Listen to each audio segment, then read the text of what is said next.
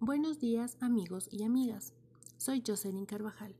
El día de hoy en nuestra sección de noticias nacionales tenemos Fiscalía realiza allanamientos en oficinas del municipio de Quito.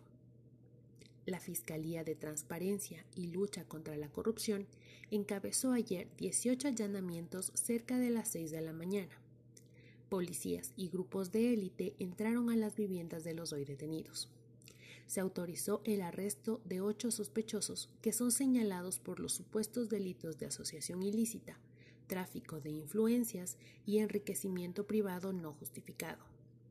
En este grupo se encontraría involucrado el hijo del alcalde, Sebastián Yunda, y dos familiares más.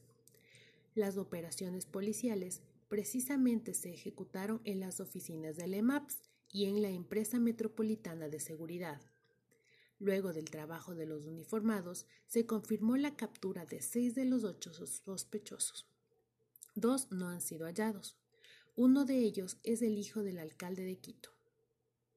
Los agentes recuperaron cerca de 900 hojas en PDF, con supuestas conversaciones que el hijo del burgomaestre mantuvo con funcionarios de la alcaldía, empresarios y familiares presuntamente abordaban asuntos inherentes a la administración municipal.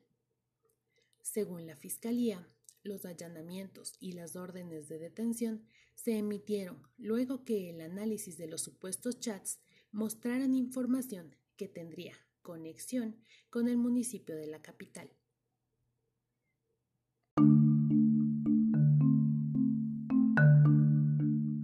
Hola a todos. Continuando con nuestra noticia internacional, ISIS-K, grupo terrorista afiliado a ISIS.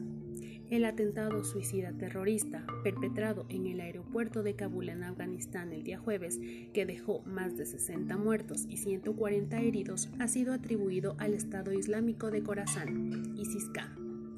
El Estado Islámico de Khorasan, también conocido como ISIS-K, es una rama del grupo terrorista ISIS, que surgió por primera vez en Siria e Irak.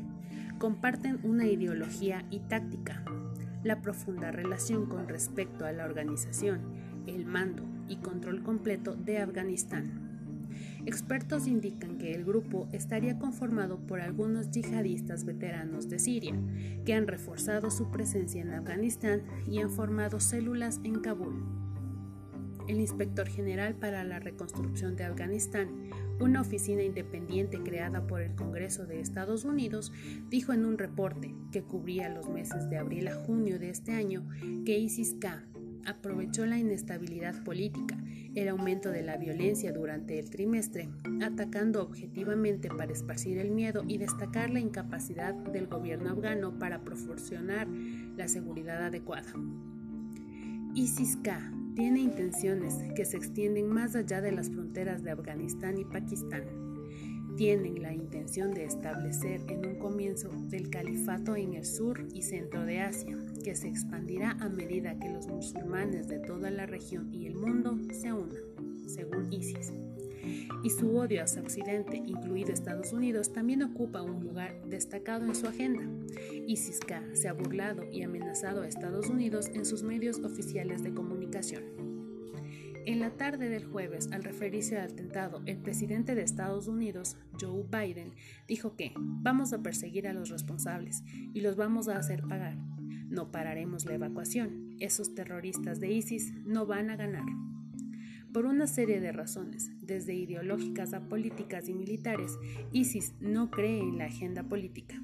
ISIS cree que solo Dios puede gobernar y aunque los talibanes están tratando de establecer un erimato islámico, eso no es suficiente para ISIS.